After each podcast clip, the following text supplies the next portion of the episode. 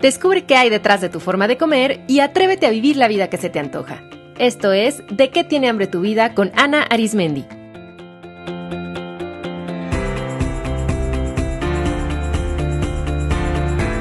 Este es el episodio número 78, No eres víctima de tu peso.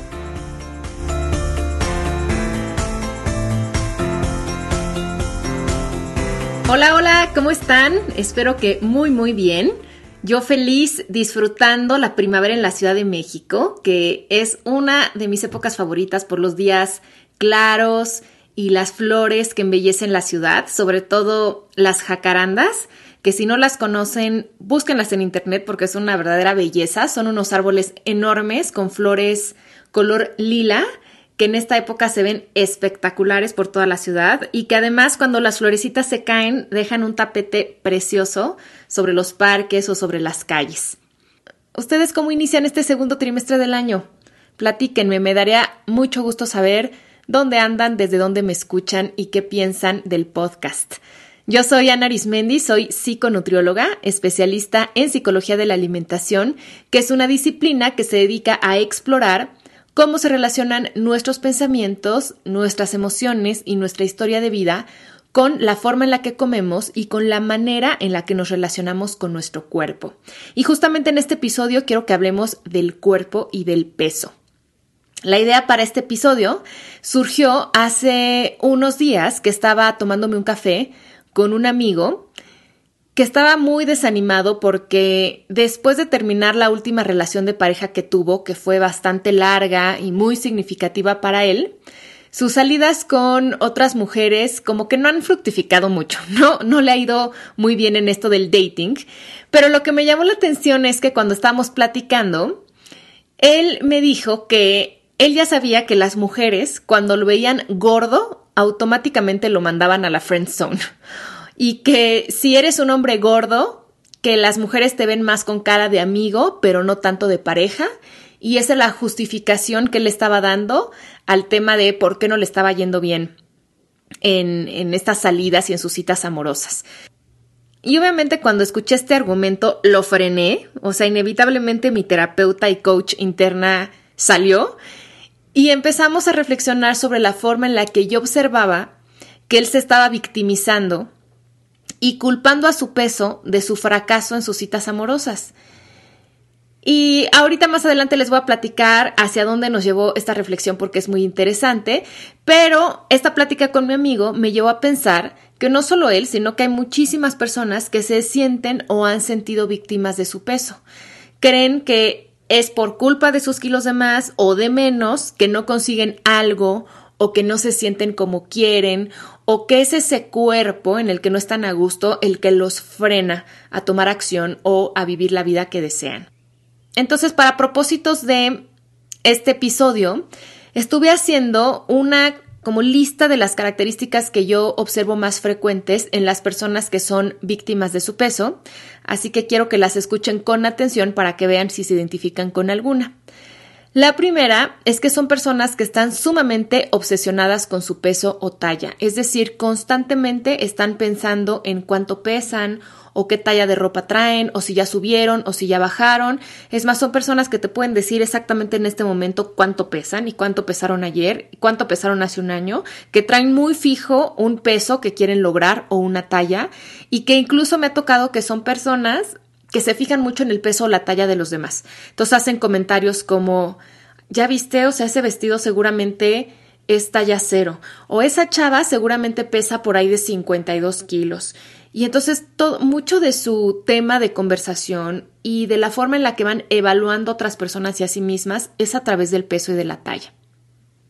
Otra característica es que son personas que permiten que el número en la báscula, que su peso, defina su estado de ánimo y cómo se van a tratar a sí mismos. Entonces son la típica persona que cuando va a su cita semanal con la nutrióloga, si bajó de peso, entonces se sienten muy bien, se sienten animados, se sienten motivados, se sienten orgullosos. Pero si no bajaron de peso, en ese momento se tiran al suelo y se empiezan a juzgar de una forma muy hiriente, se empiezan a sentir no valiosos, que son flojos, que no son disciplinados, que nunca pueden y además incluso se pueden involucrar en conductas que les hacen daño. Por ejemplo, después tirar la dieta, ¿no? a la borda y empezar a comer en exceso o irse a dar un atracón o entonces castigarse y meterse al gimnasio más tiempo o restringirse mucho más. También puede ser personas que hagan eso de un ritual diario. Hay personas que se pesan todos los días o incluso que se pesan más de una vez al día y que dependiendo del número que se refleja en la báscula es cómo se van a sentir. De hecho, recuerdo mucho una paciente que me decía que para ella la báscula era como el horóscopo, ¿no? Entonces, dependiendo de lo que salía ahí, era cómo iba a ser su día. Entonces, se subía a la báscula y veía un número que a ella le parecía bien y entonces estaba de muy buen humor y por lo tanto su día era bueno. Pero si veía un número que a ella no le parecía bien, entonces se ponía de pésimo humor, se ponía irritable, se ponía triste y claro que tenía un muy mal día. Otra característica de las personas que son víctimas de su peso es que se comparan mucho con el cuerpo de otras personas, idealizando la vida y las características de esas personas, pero en base a la talla o peso que tienen. O sea, por ejemplo, son personas que pueden ver a una compañera de trabajo que tiene un bonito cuerpo y nada más por su bonito cuerpo interpretan que es una chava segura de sí misma, exitosa, em, que tiene buenas relaciones interpersonales, sanas, eh, que tiene dinero, cuando la verdad, cuando vemos un cuerpo bonito en alguien más, lo único que estamos viendo es eso, un cuerpo bonito. Pero no tenemos manera de saber esa persona cómo se siente consigo misma, cómo es su relación con el dinero, cómo es su relación con su pareja.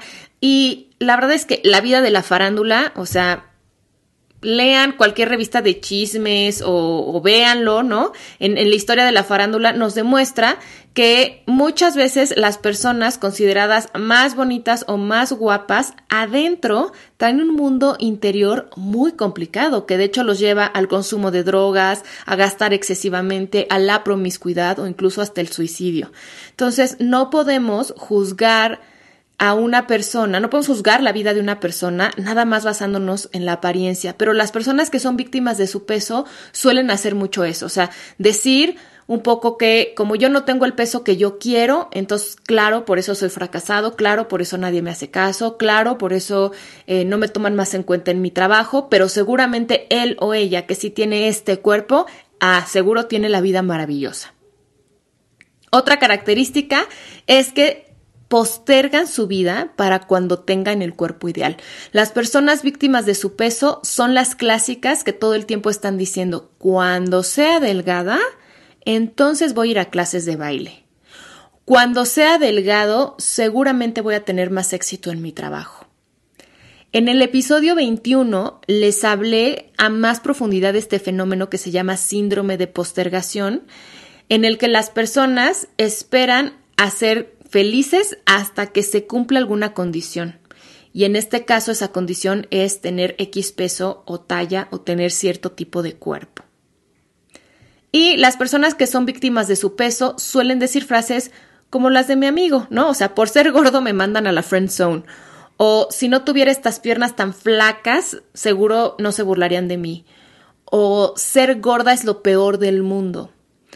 O si fuera flaca, entonces tendría pareja. O, mi hijita, si sigues comiendo así, te vas a poner gorda y nadie te va a querer. ¿Quién de ustedes se identifica?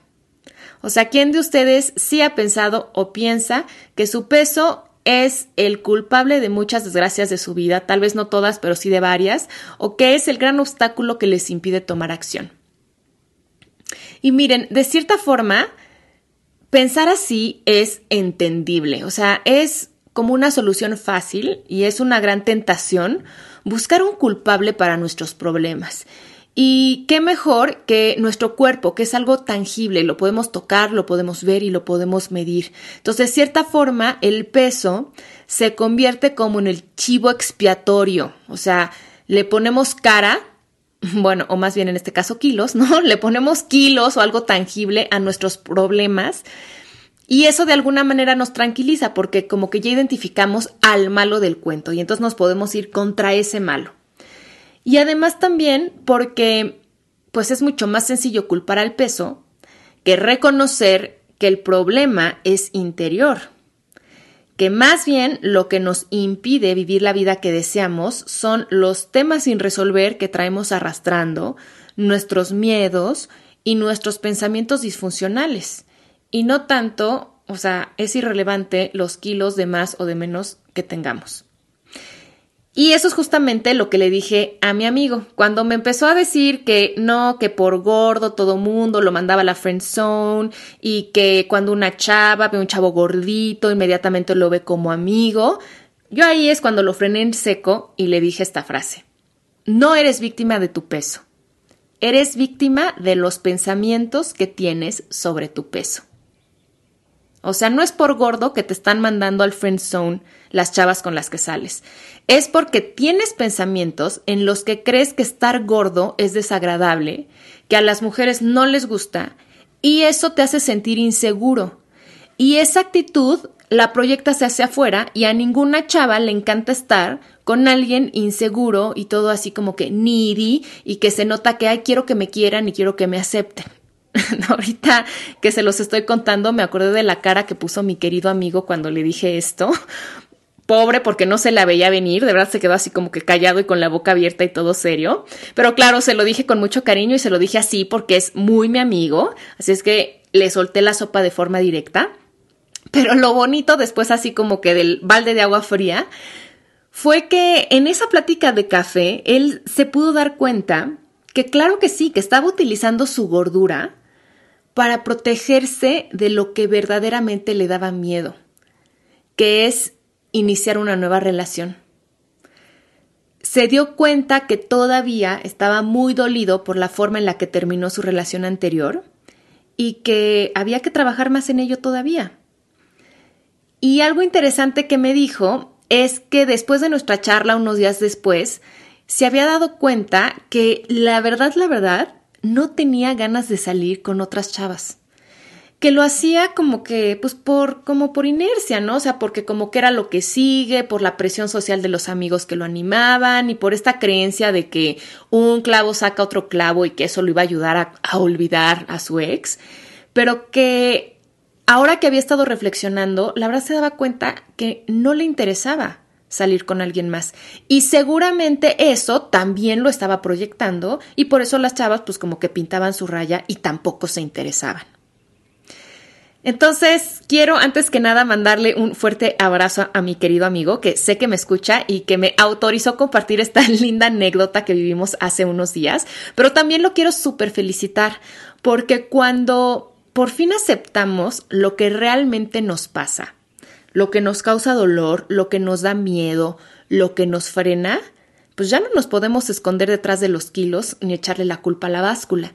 Y lo que sigue aquí, pues es tomar al toro por los cuernos y resolver esos conflictos interiores. Cuando resolvamos eso que nos está causando conflicto internamente, la protección que nos brindaba nuestro peso ya no va a ser necesaria. Por eso, la pieza clave que quiero que se lleven hoy de reflexión es la frase poderosa que le dije a mi amigo. No eres víctima de tu peso. Eres víctima de los pensamientos que tienes sobre tu peso. Porque dense cuenta que el peso es solo un dato de nuestro cuerpo.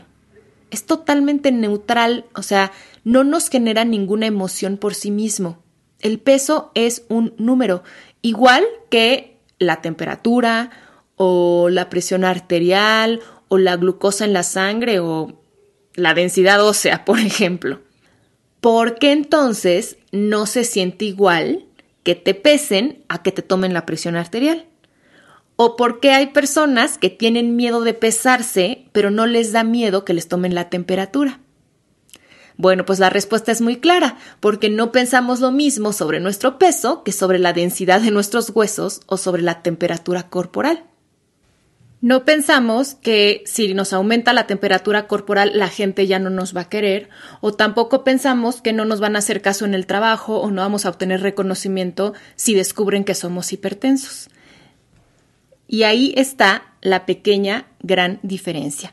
La forma en la que pensamos sobre nuestro peso, lo que creemos que significa, ahí es donde le estamos dando el poder para que nos haga sentir de una forma o de otra.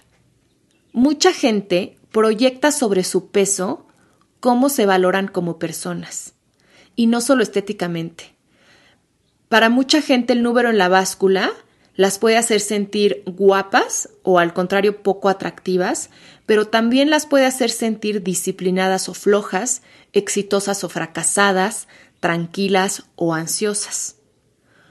Cuando se suben a la báscula, no solo están midiendo los kilos de peso corporal, sino también la cantidad de aceptación, valoración, belleza y éxito que creen que merecen.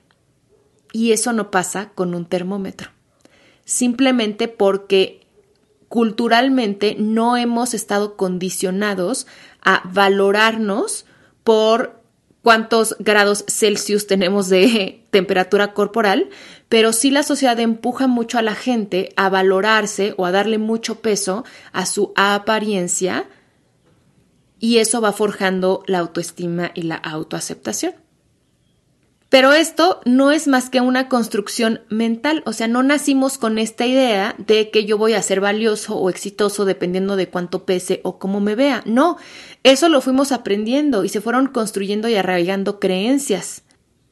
¿Se imaginan qué loco suena pensar que las personas todos los días se tomaran la presión y, por ejemplo, si salieron con presión baja dijeran, no manches, soy un fracasado, estoy horrible, nadie me va a hacer caso hoy?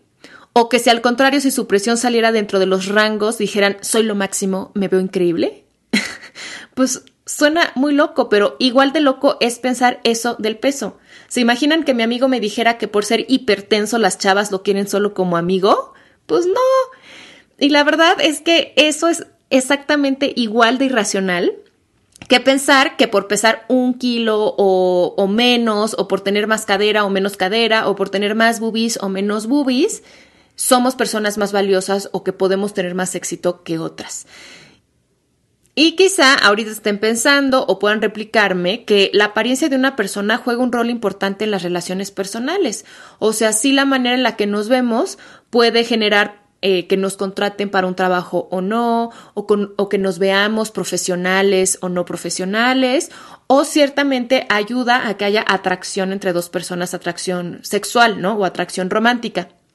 Y sí, claro que sí, todo eso es muy cierto. De hecho, eso es biológico, ¿no? Como mamíferos que somos, nos vamos a sentir atraídos por el físico de otra persona buscando el apareamiento. Sin embargo, la apariencia de una persona no depende de su peso, sino de la imagen que construya. O sea, cómo se vista, cómo se peine, cómo camine, cómo hable, eh, cómo sea su mirada y sobre todo proviene de qué piensa de sí mismo. Todos hemos estado frente a una persona que si le hiciéramos una valoración estética, pues tal vez no es la más guapa del mundo, pero nos parece muy atractiva porque tiene mucha seguridad interior, porque se viste bien, porque tiene mucho carisma, porque habla bien y eso automáticamente nos atrae. Y pueden haber otras personas que sean muy bonitas o genuinamente muy guapas, pero que si son muy inseguras, que si se notan opacadas o que si son muy agresivas, no nos sintamos atraídos hacia ellas. Así que quiero que les quede muy claro que nuestro peso no es más que un dato de nuestro cuerpo totalmente neutral. El peso puede ser lo que nosotros decidamos que sea. Así que mientras tú sigas pensando que por culpa de tu peso nadie te hace caso, o que no vas a tener pareja, o que te ignoran en el trabajo, pues no es de sorprenderse que así sea, que no te hagan caso, que no tengas pareja y que te ignoren.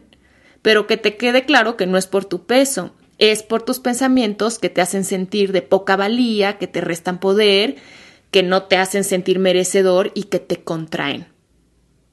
Entonces, mientras más se sientan víctimas de su peso, más le están otorgando su poder.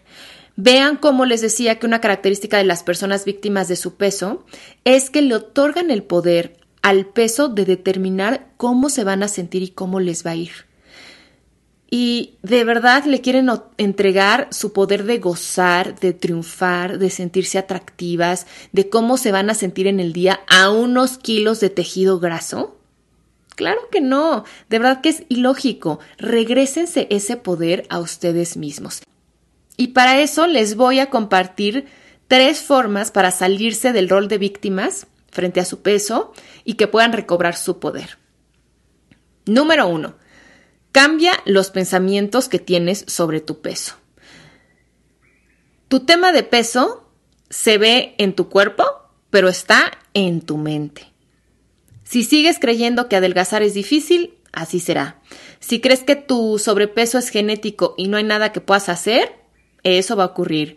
Si piensas que a las mujeres gorditas nadie las quiere o que por ser gordo te mandan a la friend zone, pues muy probablemente así será. Así que comienza a cambiar esa forma de pensar. Ya he dicho aquí en el podcast mil veces que la mayor libertad que tenemos como seres humanos es la capacidad de elegir nuestros pensamientos. Por lo que si pensar de cierta manera sobre tu peso no te hace feliz ni te conduce a la salud, cámbialo y puedes cambiarlo de inmediato, simplemente tienes que decidirlo. Lo que yo sugiero es comenzar a cultivar pensamientos funcionales sobre tu peso. ¿Qué quiero decir con esto? Que todos los pensamientos que nos generan sufrimiento sobre nuestro peso están con nosotros por repetición, porque nos los hemos dicho tantas veces que se convierten en nuestra verdad. Pero así como nos repetimos mucho eso, podemos justamente repetirnos pensamientos que nos funcionen y mientras más los los comencemos a integrar en nuestra vida, más se van a convertir en nuestras creencias funcionales. Así es que hagan una lista de pensamientos funcionales sobre su cuerpo y repítanlos todos los días. Por ejemplo, yo les comparto algunos. Yo elijo cómo sentirme cada día independientemente de mi peso. Acepto mi cuerpo y reconozco su belleza. Yo soy capaz de lograr todo lo que deseo. Me amo profundamente. Me acepto tal cual soy, aquí y ahora. Agradezco a mi cuerpo por todo lo que hace por mí. Número 2. Atrévete a vivir la vida que se te antoja. Hazte esta pregunta. Si tuviera el cuerpo de mis sueños, ¿qué haría?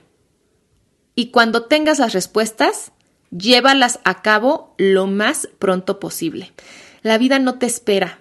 La vida ocurre ahora mismo. Y sabes qué? A la vida no le importa cuánto peses y no le importa qué copa de brasier eres y no le importa tampoco de qué tamaño es tu trasero.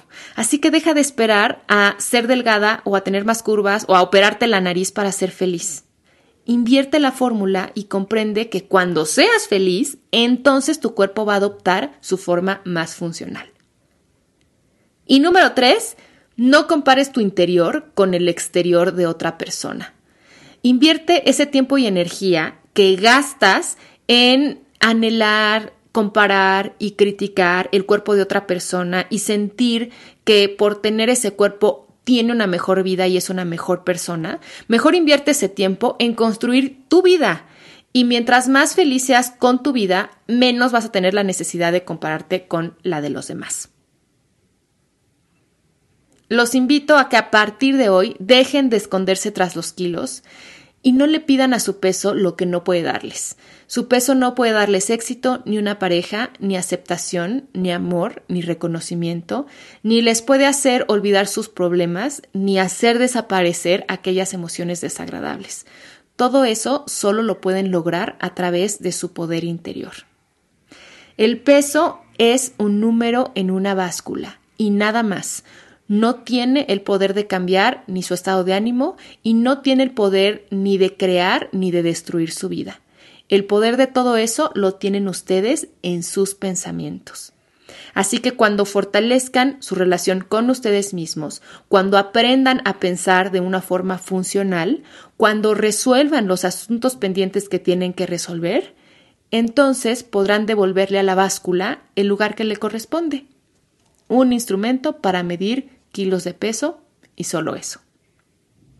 Espero que hayan disfrutado este episodio Y antes de despedirme, les recuerdo que en dequetienehambretuvida.com está el calendario de mis próximos talleres. Recuerden que el cupo es limitado, así es que los animo a inscribirse lo más pronto posible.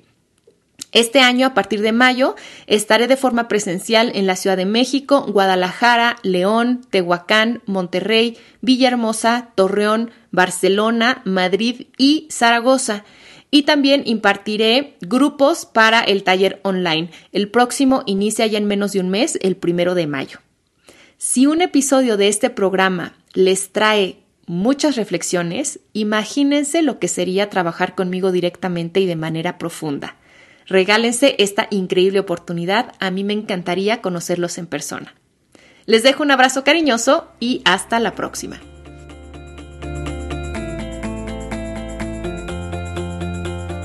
Esto fue De qué tiene hambre tu vida con Ana Arismendi. Para más información visita www.dequetienehambretuvida.com.